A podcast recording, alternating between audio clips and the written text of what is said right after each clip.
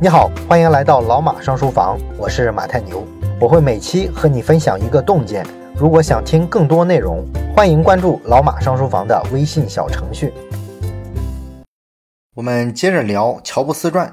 一九七五年初的一天呢，乔布斯光着脚走进了雅达利公司，又一次到了老东家。哎，这次呢，他穿了一身橘黄色的袍子，原先的一头长发呢也都剃光了。看上去啊，特像一个云游的僧人。那么公司呢，一看他这打扮，马上就炸锅了。大伙儿一看，嚯，你这去了一趟印度，怎么还出了家呢？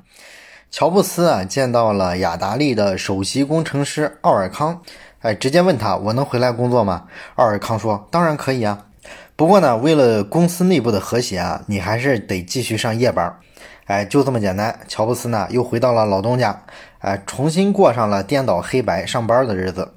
而乔布斯的好朋友沃兹尼亚克呢，当时是在惠普工作，然后他住的地方呢，离着这个雅达利公司啊非常近，所以呢，他经常在下班之后啊，跑到雅达利公司来找乔布斯玩啊。乔布斯不是上夜班吗？后来呢，没想到两个人呢，居然玩出了名堂。一九七五年的夏天，雅达利的老板诺兰布什内尔啊，就是很欣赏乔布斯，觉得乔布斯身上有哲学气息的那个老板。他呢做了一个决定，决心呢要开发一款乒乓球类的单机游戏。那么让谁开发呢？哎，这个老板呢就找到了乔布斯。他把乔布斯呢叫到办公室里来，然后在一块小黑板上画出了草图，说我这个游戏呢大概是怎么怎么样一个创意，然后就叫乔布斯去设计这个游戏。而且呢他还许诺说，这个游戏啊如果设计完了，你呢就能得到一笔报酬。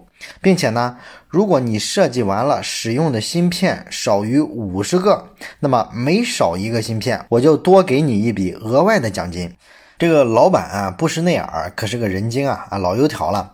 他为啥把这么重要的任务交给乔布斯呢？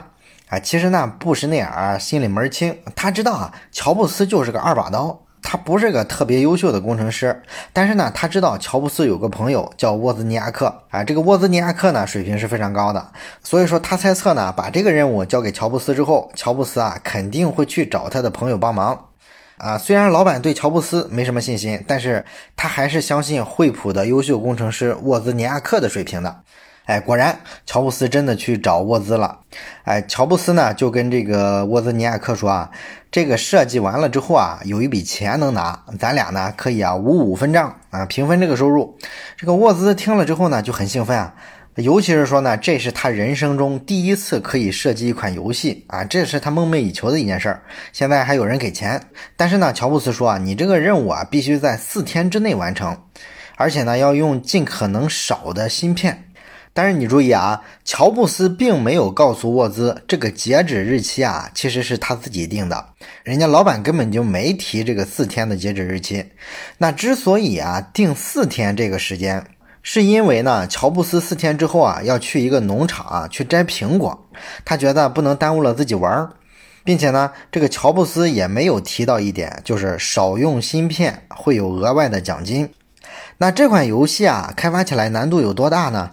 沃兹尼亚克啊，后来评估说啊，正常来说啊，需要消耗一个工程师几个月的时间才能把这游戏做出来。当时呢，他也是觉得自己啊，四天肯定完不成。但是呢，乔布斯啊，就给他各种灌鸡汤啊，各种打气，最终呢，让沃兹尼亚克相信啊，啊，我可以做得到啊。于是呢，他就四天没睡觉。啊，终于呢完成了这个任务。那这四天里啊，沃兹尼亚克过得人不人鬼不鬼的。白天还得去惠普上班啊。上班的时候呢，他就在纸上画这个设计草图。然后下班之后呢，随便吃两口晚饭啊，就跑到雅达利，在那儿一待就是一个晚上啊。当然了，一般这个时候呢，乔布斯还是会坐在他旁边陪着他，帮他打打下手什么的。那四天之后呢，沃兹尼亚克只用了四十五块芯片，就完成了这个游戏机的设计。那后来呢？这个本书的作者啊，采访这件事儿的很多个知情人，大家都异口同声的说，乔布斯啊，最终只和沃兹尼亚克分了那个基本的酬劳，而节省了五枚芯片得到的额外的奖金啊，这个钱呢被乔布斯独吞了。那么这事儿呢，直到十年后啊，沃兹尼亚克才知道。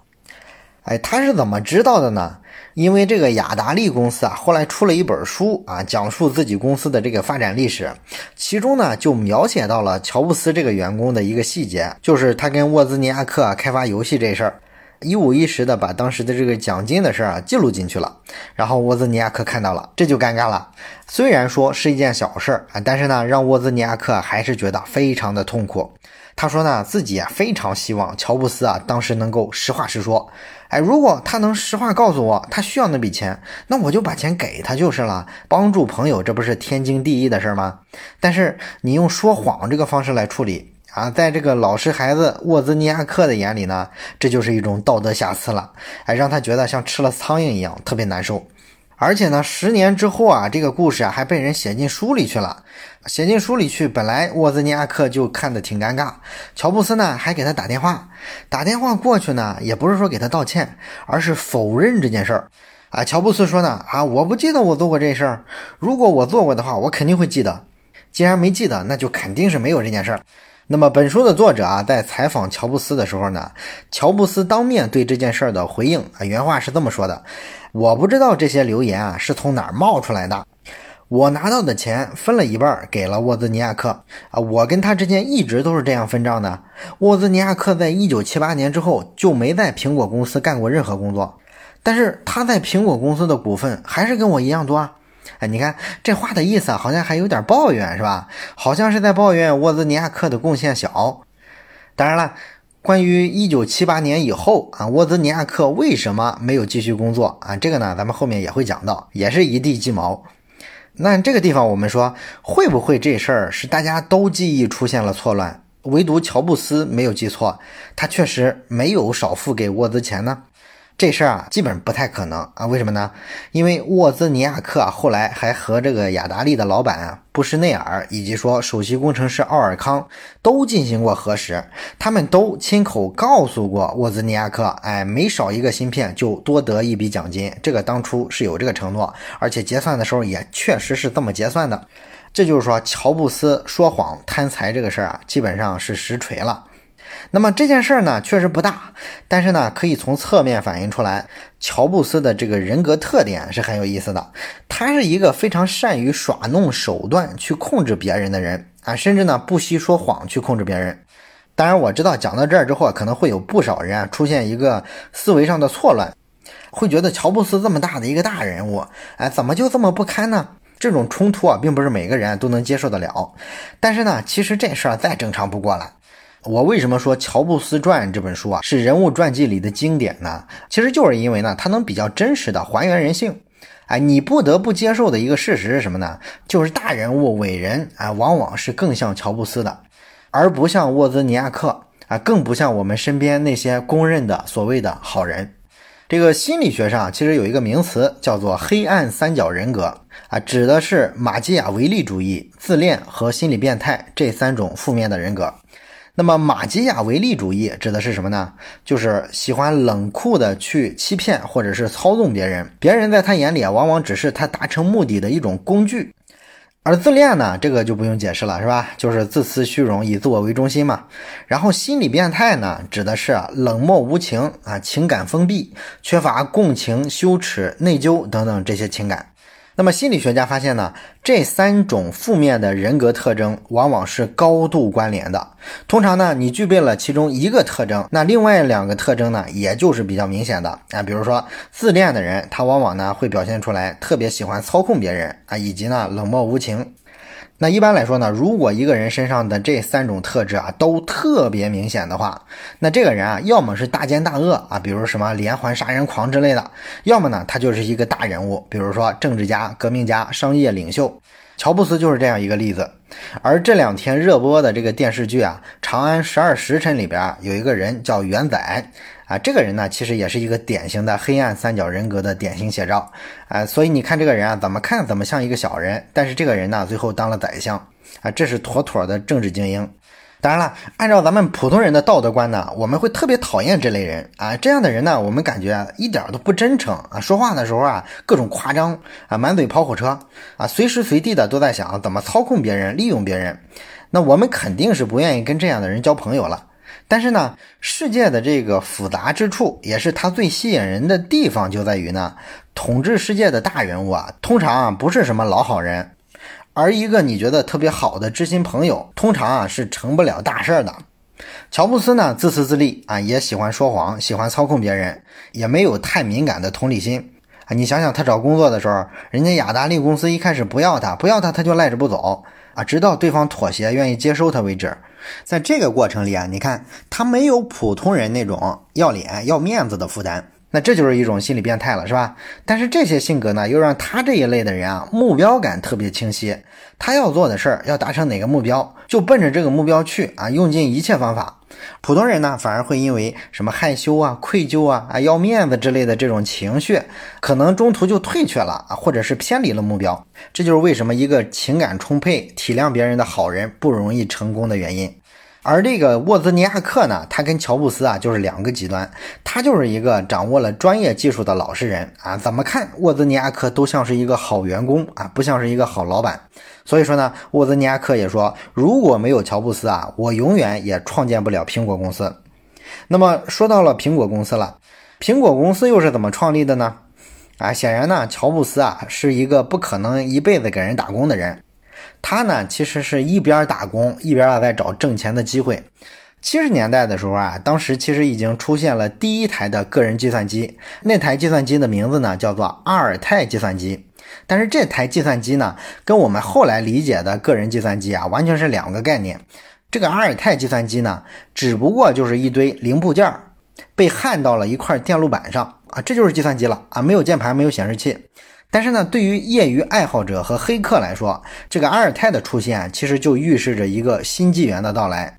所以，像这个比尔盖茨啊、保罗阿伦这两位后来微软的合伙人，在看到媒体报道第一台个人计算机之后呢，他们就开始啊开发能够在阿尔泰计算机上用的这个 Basic 语言的版本。